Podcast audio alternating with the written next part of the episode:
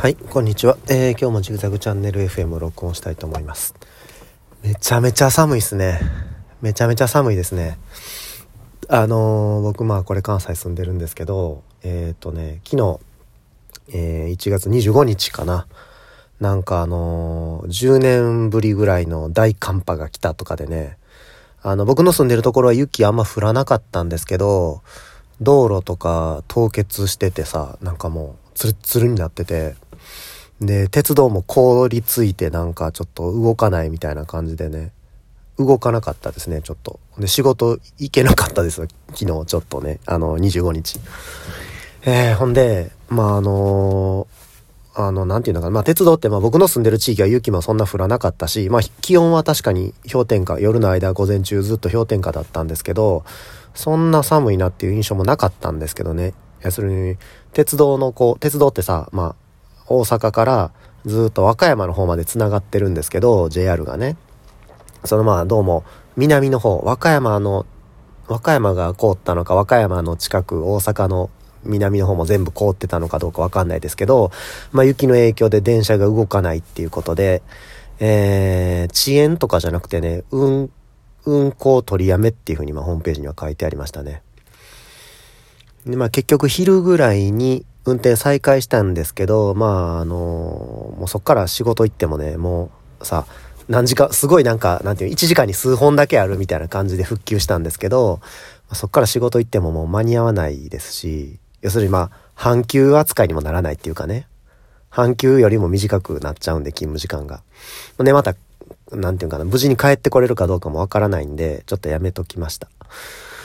えー、皆さんの地域はどうだったですかね？なんかニュース聞いてたら、あの、高速道路とかがさ、なんか雪ですごい、なんか何、十数時間、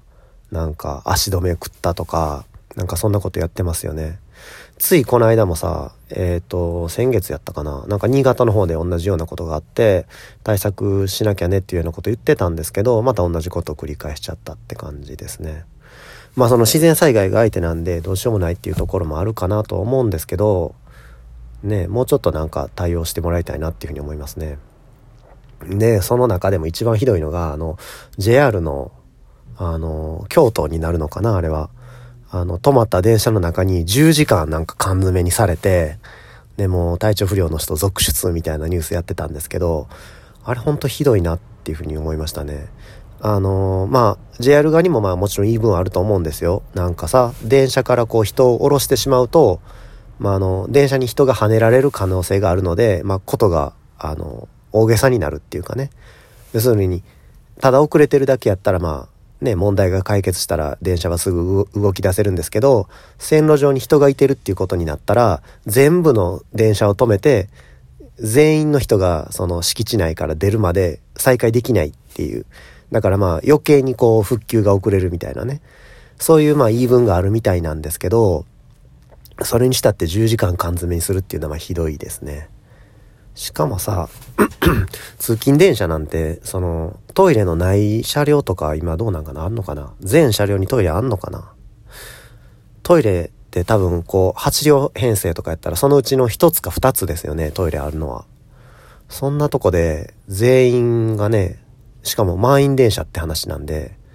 トイレ行けない人も多分いてるでしょうね、10時間もいてたら。ほなもう、ど、どうしたらいいのそれ？僕やったらもう、うんこ漏らすよ、それ。10時間も閉じ込められたら。帰りの電車で。うん、ちょっと考えらんないですね、対応として。で、まあ、アナウンスなんかも、間もなく再開します。っていうアナウンスを10時間繰り返したらしいんですよ、JR。ちょっとひどいですよね。そのもう騙してるようなもんじゃないですか。もう再開の見込みがないですとかさ、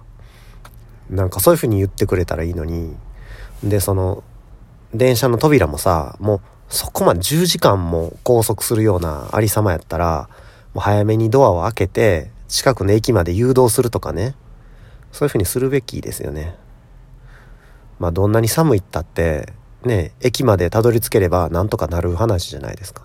そんなの、駅と駅の間、まあどの程度離れてるのか知らないですけど、まあ1時間も歩けば十分隣の駅には着く距離ですよね、普通。駅と駅の。しかも京都って言ったらそんな山奥じゃないし、市街地なんでね。で、駅に着いて、ね、ね、トイレ行きたい人はトイレ行って、で、そこで一夜を明かしてもいいじゃないですか。ね。駅の駅舎を開放して泊まってもらってもいいしっていう。そういう対応するべきだなっていうふうに思いましたね。僕、昔、あの、中国旅行行ったことあるんですけど、大学生の夏休みにね、その時にまああの、まあ中国ってすごい広いんで、電車で移動したらね、13時間とか普通に乗ることがあるんですよね、電車に。それまあ僕チケット取ってたんで椅子に座ってましたけど、それでもね、だいぶしんどかったですね。10時間超える電車移動っていうのは。それをさ、立ってたって言うんですよ、その、まあ全員じゃないと思いますけど、今回の京都のその、雪によるその、ね、電車の足止めで。10時間満員電車なんかで立ってるとかね。で、しかもトイレ行かれへんとか、地獄ですよね。もう最後の方はなんかもう酸欠みたいな感じになってきて、なんか気分悪くなったとかいうね、インタビュー受けてた人そんなこと言ってましたけど、本当同情しますよ。で、まあ JR に関してはね、もうそんな、それを防げたことだと思うので、人災みたいなもんですよね。なんとかしてほしいなっていうふうに思います。それにさ、今回のその雪は、もう、くるくるってもう1週間ぐらい前からずっと言ってたのに、史上、史上最大じゃないよ。まあ、近年稀に見る大寒波が来てね、大雪の恐れがあるってもう、もう何日も前から言ってたのに、なんかあのー、鉄道の切り替えポイントの融雪装置っていうのを作動させなかったらしいですね。どうも、その京都は。まあひどいなっていうふうに思いました。えー、皆さんの地域はどうだったんですかね？なんか、あのー、まあ大阪はそんなに雪ってまあもともと降らないし、今回もそんな言うほどは降らなかったんですけど、うっすら積もる程度だったんですけど、あっちの方、まああの、ニュースになってんのは、あの、滋賀県かな？三重県から大阪に来る道路かな？のあたりとかで、十数時間車の中に缶詰になったみたいなニュースやってたんですけど、えー、本当あの、運送業に携わってる人は大変だなっていうふうに思いましたね。えー、で、それで今日はね、あの、レター送ってきてくれてるんで、それの紹介したいなっていうふうに思います。えっ、ー、と、お題がですね、皆さん家計どうしてますかっていうことで募集したんですけど、えっ、ー、と、レターが、えー、みぞさんから届いてますね。いつもありがとうございます。えー、おはようございます。おはようおはようございます。えー、今週は忙しくて金曜日今週更新なしかなと思ったらありました。忙しいのにありがとうございます。いえいえ、どういたしまして。えー、家計管理のお話ですが、我が家は小遣い制です。給料をもらったら小遣い分を差し引いて夫が家計用の口座へ振り込んでくれる。医療費は別で確保し、ジップロックに入れて病院へ行くときはそのお金を持って行って払う。夫が払ったガソリン代などは都度 PayPay 等で送金などの方法でやってます。うちは新婚当時めちゃくちゃお金がなくて、きつめの予算管理をした反動か今はガバガバです。家計簿アプリのマネーフォワードというのを使っており、アプリがカードや銀行口座と連携されて基本カードで支払うので自動で支出や収入は記帳されますたまに過去の履歴を見直して最近食費高いから引き締めようとかぐらいしかやってないです。なおこのアプリは夫にも、えー、ログインして内容を見たらいいよとオープンにしているのですが夫は自分の小遣いさえ確保できればあとは関心がないようで見たことがありません。えー、っていうことで、まあ、小遣い制っていうことですね。僕ね、あの、前回さ、あの、ひょっとしたら赤字かもみたいな話したんですけど、ちょっとあれ、正確にはね、赤字ではないんですよね。ちょっと説明不足やったんで、その話もまあしときたいなと思うんですけど、えっ、ー、とね、まあ、みぞさんとこは小遣い制で、先小遣いを確保して、で、えっ、ー、と、あと、家計のところに、えっ、ー、と、じゃ家計にまず振り込んで、で、えー、えー、どういうこと？家計に振り込んで医療費は別にしてガソリン代はなどは都度払い。小遣いはいつ出すんかな？先小遣い取るっていうことかな？家計から取ってんのかな？ちょっとわかんないですけどまあ小遣い制の人多いですよね。僕もね結婚した当初は、えー、僕の奥さんはねまあ小遣い制を主張していましたね。なんですけどまあ話を聞いてるとあのー、まあ僕にまああ多めの額。で自分は少なめの額みたいなこと言ってたんですよね。でもそれはちょっと違うかなっていうふうに思ったんですよね。あのやっぱ男と女で額を変えるっていうのは僕はもう根拠がないと思うんですよ。あのだから男女で男女っていうか夫婦であのお小遣いは同じ額にするか、えー、もう完全に別別会計にするか。要するに自分のお金は自分で相手のお金は相手のお金っていうようにしてあの財産を管理するか、まあ、一緒にするんやったら、えー、お小遣いじゃあお小遣いに制にするんやったらお小遣いの額は一緒っていうふうにまあ僕の考えはそういう考えだったんで主張して、えー、ちょっとねしばらくお金どうするのかっていうのは平行線をたどったんですけど、まあ、最終的に、えー、まずそれぞれの財布はそれぞれ持つと。要するに僕のお金は僕のお金奥さんのお金は奥さんのお金でそれとは別に家計の財布を用意してそこに、えー、お金を入れると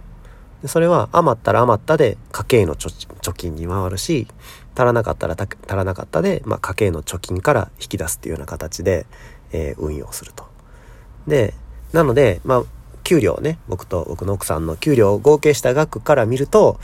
前回赤字赤字って言ってたんですけどそれは赤字にはなってないです。収入で見ると赤字ではないと。ただそのこんだけ家計にしますよって決めた額で見ると赤字になってるっていう方が正しいのかな。そんな感じですね。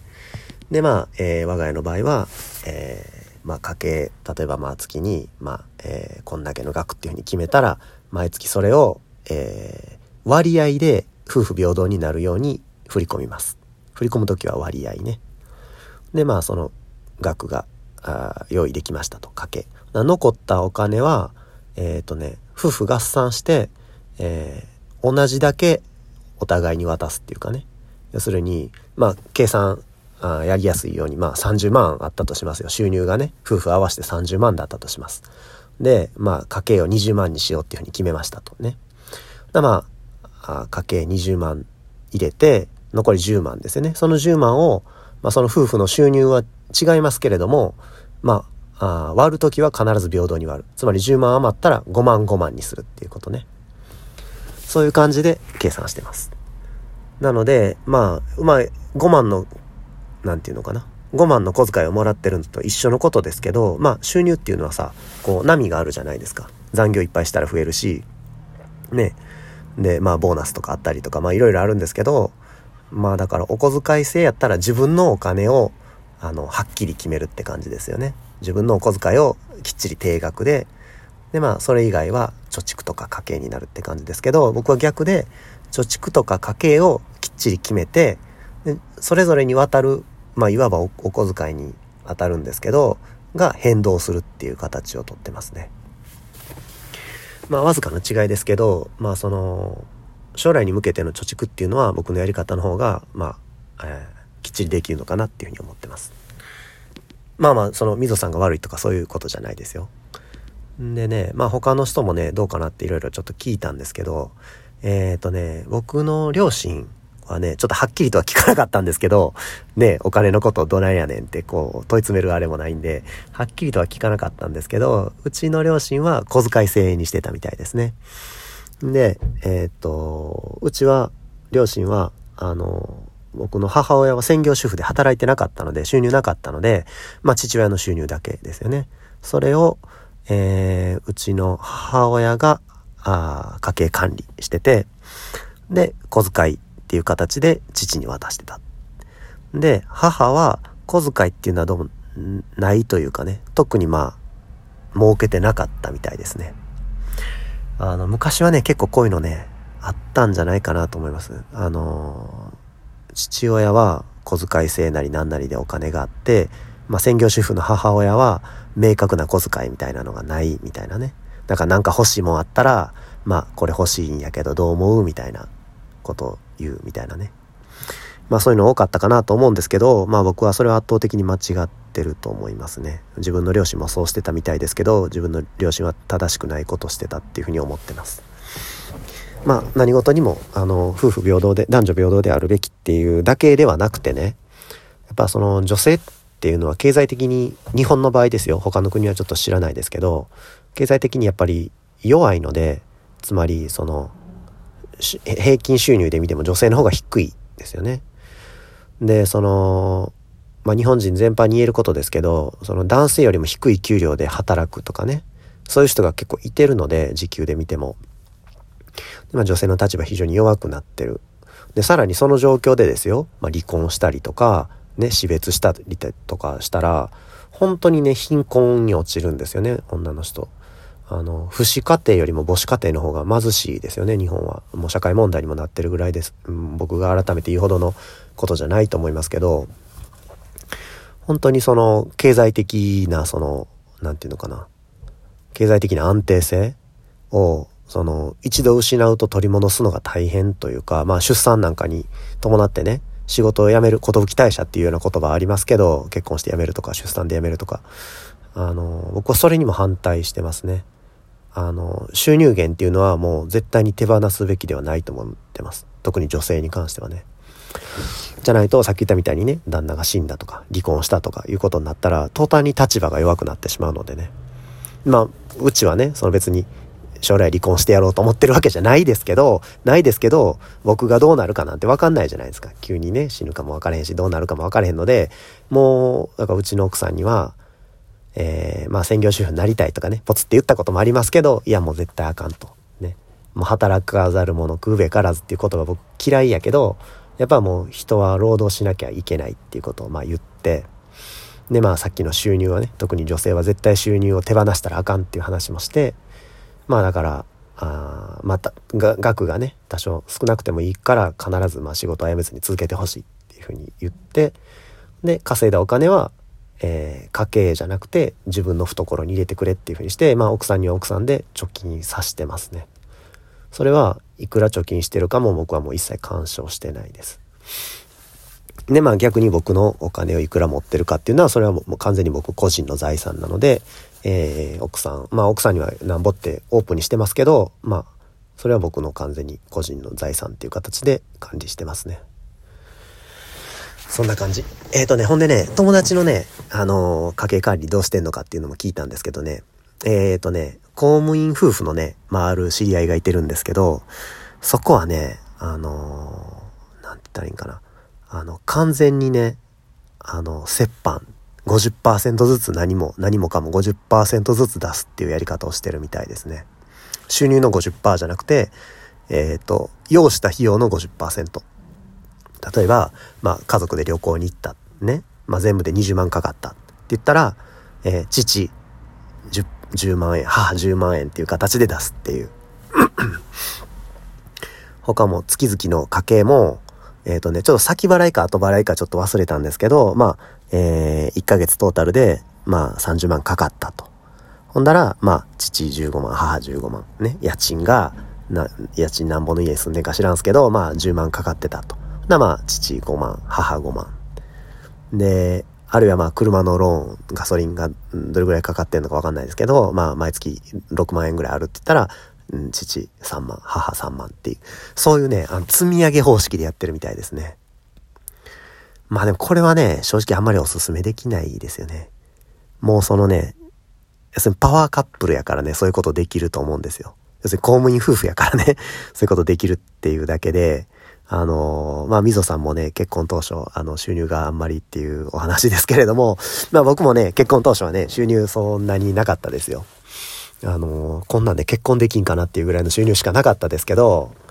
えー、まあ、あの、そういう人多いですよね。日本の今平均、あの、賃金って言ったら、年収400何万とか、450万やったかな平均収入は。まあそれはまあその若い人から年寄りまで合わせてなんで、あのパートとかバイトとかも合わせてなんで、ちょっとまあ、あの当てはまらない人もいてるとは思うんですけど、450万。で、30年間横ばい。しかも、まああの税負担とかは上がってるんで、生活費とかは上がってるんで、まあ実際に可処分所得で考えたら下がってるっていう状況でね、さっきのそのパワーカップルみたいな使い方は、ね、要するにリミッターないわけですよね。いくらでも使って、使った額を50%ずつ負担するっていう。それはもう、はっきり言ってね、お、贅沢なやり方だと思いますよ。お金持ちの理論かなっていうふうに思うんで。えー、まあいろいろだなって思って聞きましたよ。羨ましいなと思って聞いてたんですけどね。はい、そんな感じだそうです。ほんで、そうですね。また来週のお題なんですけど、えっ、ー、とね、まあちょっとこれは、あの、僕のあれなんですけど、今ね、職場でね、またコロナめっちゃ出てきてんですよね。えー、っと、まあ先週と今週でコロナいっぱい出て、4人ぐらい休んでんですよね。2人コロナ確定で、残り2人は結果待ちみたいな状況。まあ多分コロナじゃないかなっていう状況なんですけど、39度熱出たって言ってるからね。なんですけど、まあコロナ、今まためちゃめちゃ流行ってますよね。第8波かな。あの、統計方法がね、あの、全数検査になってないんで、あの、病院側もね、全数報告する義務ないんで、昔と違って。えー、正確な数字じゃないんですけど、死亡者数から逆算したら、多分、あの、過去最高の感染者を記録してるんじゃないかなっていう状況ですよね。ちょっと皆さんの周りのね、あの、コロナの感染状況どうなってるのかよかったら教えてほしいです。えー、来週のお題は、皆さんの周りのコロナどうなってるですね。えー、もうね、なんかあの、まずね、お隣の中国。中国は、あれですよね。あの、もう人口の8割から9割が感染したっていう話で、前までさ、全然ゼロコロナ政策でほとんどの人がかかってなかったのが、一気に90、80%、90%の人がかかったっていうことで、えー、っと、なんかもうすごい数の死者が出たみたいなこと言ってますよね。なんか葬儀会社の前に列ができたとか、病院でね、バッタバッタと人が倒れてるとか、でも中国政府が発表するのはなんか6万人ですとか言ってね、ちょっと少なすぎるんじゃないかみたいな。まあいろいろ言ってるんですけど、まあもう急速に感染が広まって、もう集団免疫獲得しそうな勢いですよね。日本は逆に集団免疫っていうのにはまだ遠いのかなっていうふうに思うんですけど、死者はすごい増えてて大変なことになってますよね。えー、皆さんの周りでどないなってんのかちょっと興味あります。あの、ちょっと話変わるんですけど、この間ね、先々週ぐらいかな、中国がなんか日本の、あの入国規制みたいなのは、あの、差別だとか言って怒ったことありますよね。なんか、日本、中国ですごいコロナが出て、日本がちょっと中国人の入国厳しくしたじゃないですか。入国はしてもいいけど、した後に何日間かこう、様子見なあかんっていうのを厳しくして、それで中国がなんかブチ切れて日本から中国に行くビザの発給停止したっていう事件っていうかまあ、ことがあったと思うんですけど、な、最初聞いた時、ね、なんでやねんってね、他の国もやってんのに、なんで日本と韓国もやられたんかな。だけそんなことすんねんと思ったんですけど、えっ、ー、とね、ちょっとまあ事情詳しく聞いたんですけどね、あ、これはちょっとあの、日本も悪かったなと思ったんで、ちょっとその話かしようかなと思うんですけど、なんかね、あの、中国人が日本に入ってきたら、あるいは韓国に入ったら赤い札をね、首から下げさせられるらしいんですよね。要するにまあ中国から入国してきて他と違う扱いをするっていうことで、その首に赤い札をかけるっていう。それがね、その非常にまあ、あの、屈辱的だっていうことで、まあその、怒ったらしいですね、中国の人は。韓国は黄色い札やったかな。他の国はその札を首から下げさせるみたいなことは知ってなかったらしいんですけど、ちょっとまあ、それが、やっぱその差別的取り扱いというかね。中国ってさ、やっぱりその、まあ日本とはちょっと感覚違いますけど、あの、昔中国の人を差別するときにね、こう、あの、中国人と犬は立ち入り禁止みたいな看板をね、こう、公園に掲げられたっていう、まあそういう歴史があるんですよね。だからその動物のような扱いを受けら、受けさせられるっていうのはね、もうすごい怒るんですよね。屈辱的な扱い。まあ確かに失礼だと思いますよ、それは。で、その首から赤い札を下げるっていうことはね、まあすごい抵抗があったみたいですね。で、まあそれが原因で、まあその日本は差別的な扱いをやめろっていうふうに、まあ具体的にその赤い札やめろとは言わなかったんですけど、まあちょっと遠回しな言い方ですけど、差別的な扱いをやめろっていう、そういうことを言ったらしいですね。まあそれは確かにそうかなっていうふうに思います。やっぱりね、中国の人たちも、そのね、日本にせっかくに旅行しに来ようよって思ってくれてる人たちなのに、まあその人たちの気分を害すようなことをするのはまあ正しくことじゃないなっていうふうに感じましたね。まあニュースっていうのは双方の意見聞かないとわかんないなっていうふうに思いました。で、あと、そのまあ非科学的なね、あの、措置はやめろっていうふうにその時言ってたんですけど、まあそれは、えー、まあ今一番感染が危ないっていうのは欧米で流行ってる XBB っていう変異株ですよね。で、中国で流行ってんのは、えー、オミクロン株かなんかで、その一番危ないって言われてる XBB じゃないんですよね。で、欧米のその危険な XBB は素通しなのに、なんで中国だけその厳しくするんだっていう、そういうことも合わせて言ってたみたいですね。まあどちらも一理あるかなっていうふうに思います。まあ今現在はね、その中国のその、えー、ビザの発給停止っていう規制もなくなってるんで、向こうもまあちょっと軽い警告の意味合いでやったかなと思うんですけど、えー、まあちょっと最近聞いたニュースの中でちょっと印象に残ったので、えー、そのことをちょっと紹介させてもらいました。えー、じゃあ来週は、えー、皆さんの周りのコロナどうなってるのかなっていうのをよかったら教えてください。えー、お便りは、えー、っと、スタンド FM のレター機能か、えー、Twitter の DM なんかで送ってくれたら拝見させてもらいます。じゃあ今日はこんなところで。バイバイ。